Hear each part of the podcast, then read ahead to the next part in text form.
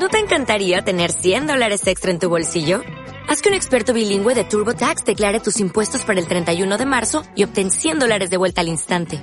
Porque no importa cuáles hayan sido tus logros del año pasado, TurboTax hace que cuenten. Obtén 100 dólares de vuelta y tus impuestos con 100% de precisión. Solo con Intuit TurboTax. Debes declarar para el 31 de marzo. Crédito solo aplicable al costo de la presentación federal con TurboTax Full Service. Oferta sujeta a cambios o cancelación en cualquier momento.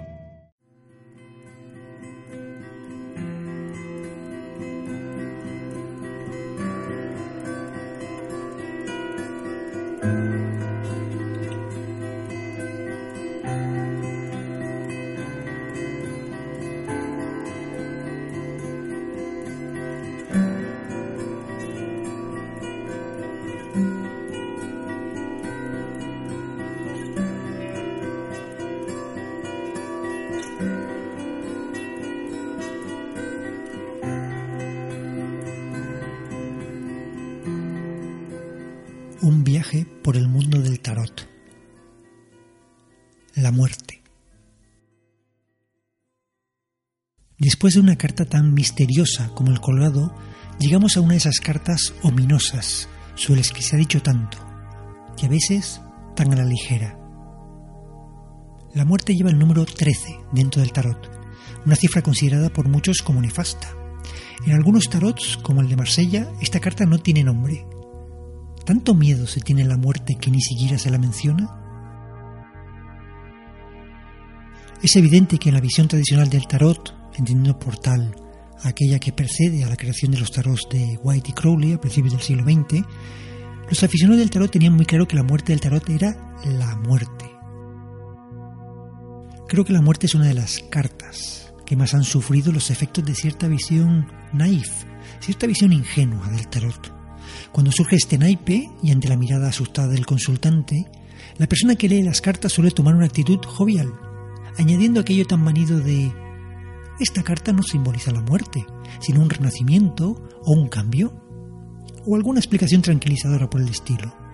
Se tiende a quitar hierro a la muerte, a convertirla en una carta más, y sí es una carta más, pero su simbolismo no es precisamente agradable ni ligero, en absoluto. Vamos a ver, la muerte es la muerte. Y no conozco a nadie que haya mirado a la muerte a la cara, sea por causa de una enfermedad, sea por un accidente, o sea por la pérdida de los seres queridos, que no tenga un cierto respeto ante ella. Nadie diría que enfrentarse a una operación a corazón abierto sea algo ligero, un cambio y nada más. Nadie diría que enterrar a un ser amado es poca cosa. Es verdad que en el pasado ni siquiera le ponían nombre a este naipe, pero es que en la actualidad tenemos tal grado de negación de la muerte que queremos convertir esta carta en algo sin importancia.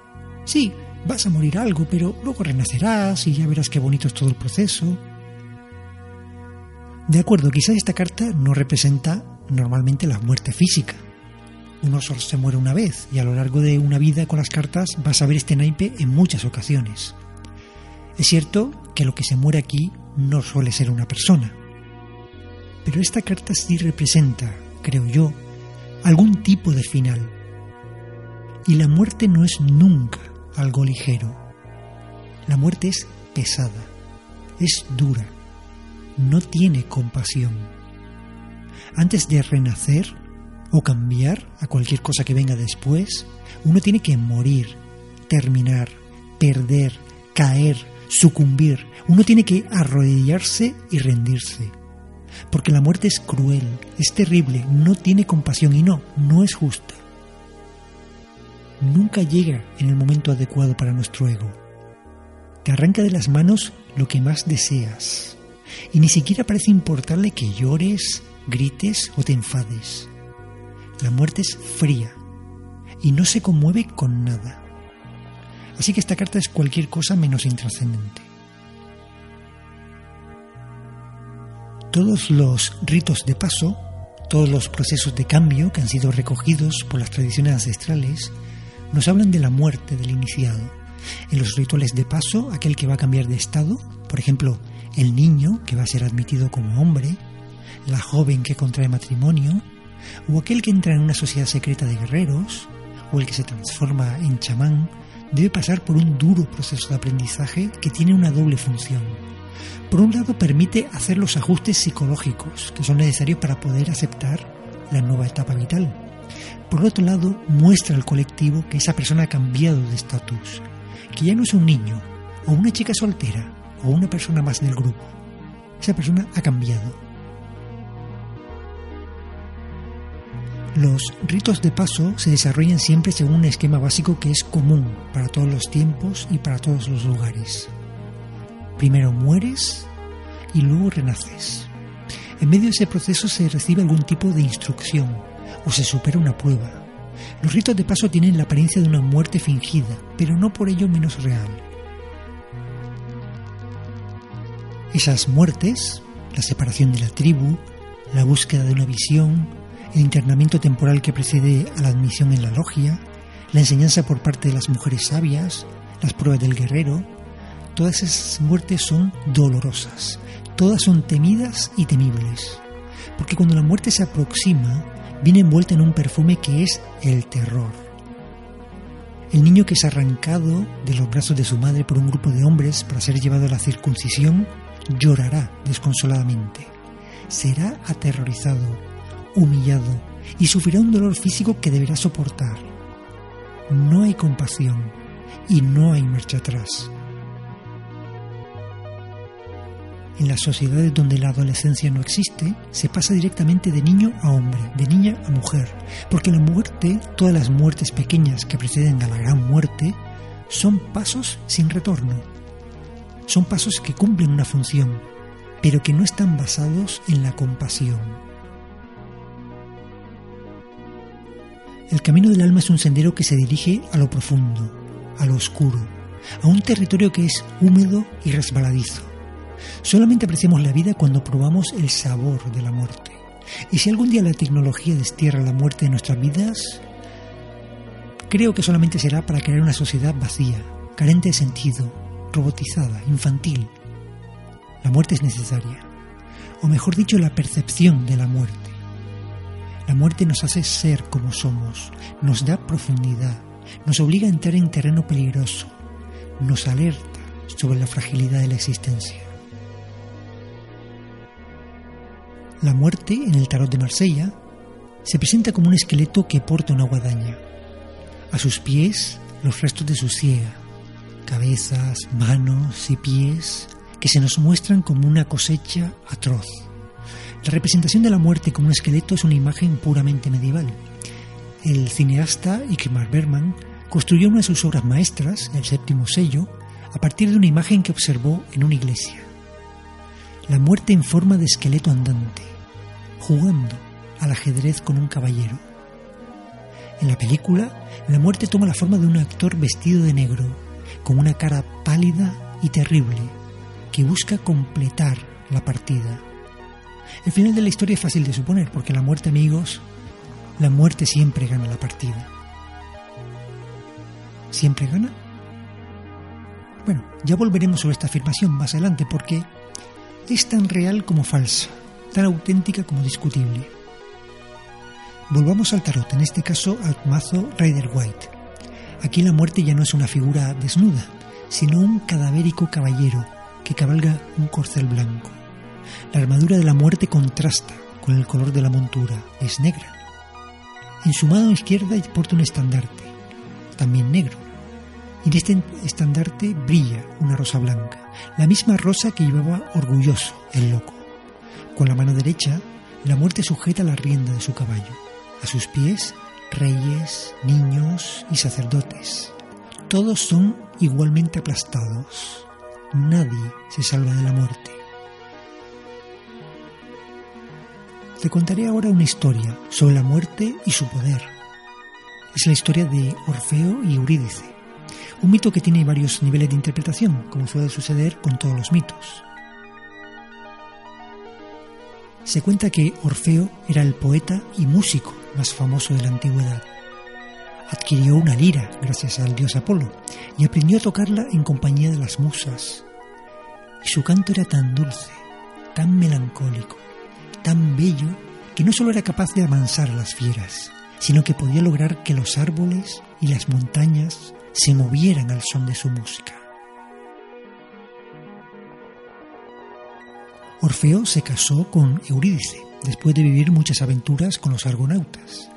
Se instaló en Tracia con su esposa, pero ésta fue engañada por un tal Aristeo, que intentó violarla.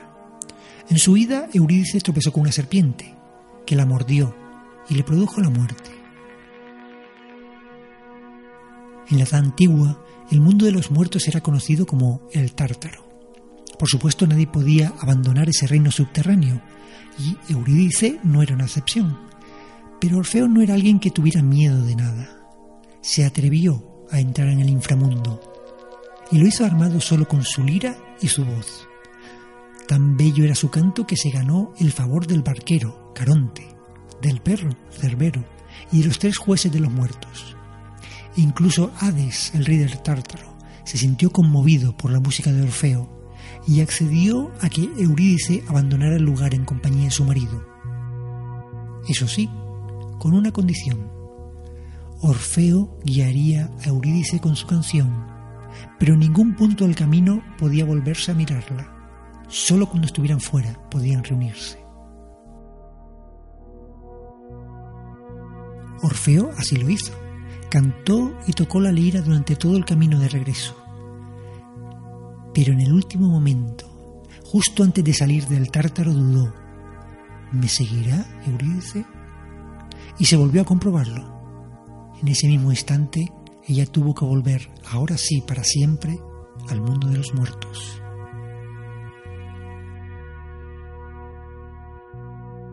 La vida nos trae la aventura, nos trae el amor, y con él el miedo a la pérdida, y la pérdida misma. Las garras de la muerte no devuelven con facilidad aquello que atrapan. Si la carta de la muerte nos hiciera una pregunta, quizás sería, ¿qué estás dispuesto a perder? ¿Qué has perdido? ¿Qué es lo que te ha herido? ¿Aceptarás la transformación con todo lo que esto conlleva? He dejado dos temas pendientes en esta exposición y quiero hablar ahora sobre ellos. El primero es un detalle que falta en mi descripción del caballero negro que domina esta carta. ¿Te has fijado en él? Sí. La muerte lleva una pluma roja sobre su casco. ¿Te acuerdas de la pluma roja del loco? ¿Te acuerdas de su rosa blanca? Otro detalle, este no relacionado con la carta, sino con el propio simbolismo de la muerte, nos ha quedado pendiente. La victoria de la muerte. Es verdad que la muerte siempre gana, porque todo lo que está vivo ha de morir. Precisamente la muerte define la vida. Venimos de la muerte que existe antes de nacer y nos dirigimos a la muerte que nace después de morir. Pero por más que la muerte gane la batalla, ¿acaso no podemos decir que la vida también gana siempre? ¿Acaso no existe siempre la vida? Como seres individuales, con un yo concreto, estamos destinados a morir. Pero como especie, ¿acaso no seguimos viviendo? ¿Acaso no vive el Padre dentro del Hijo y éste a su vez dentro de su Hijo? ¿No están todos nuestros antepasados vivos dentro de nosotros? ¿Acaso la muerte es el final? ¿No será la vida un paréntesis en medio de la auténtica vida? Es decir, un espacio de tiempo en medio de la eternidad? Quizá no sea tan importante saber si hay vida después de la muerte, sino qué hacemos con la vida antes de la muerte. La rosa blanca de la muerte, la rosa blanca que porta el loco, esa rosa blanca que es el estandarte de la muerte es la rosa mística, un símbolo del renacer. Y si miramos al sol que se observa al fondo de la carta, entre dos torres, ¿es un sol que se oculta o es un sol que nace? Bueno, si se oculta, ya renacerá mañana. Así que, dando una vuelta, hemos llegado al principio. Si la muerte tiene que ver con el renacer, es verdad. Pero para renacer hay que morir, y morir no es nada fácil. Siendo algo natural, no es fácil, porque para morir uno tiene que saber rendirse. Rendirse ante el cambio, abrazarlo aunque sea algo frío y terrorífico. La muerte no es nada fácil, no es nada ligero, es la aceptación contra el ego de que hay algo más, un paso más, un infinito más allá.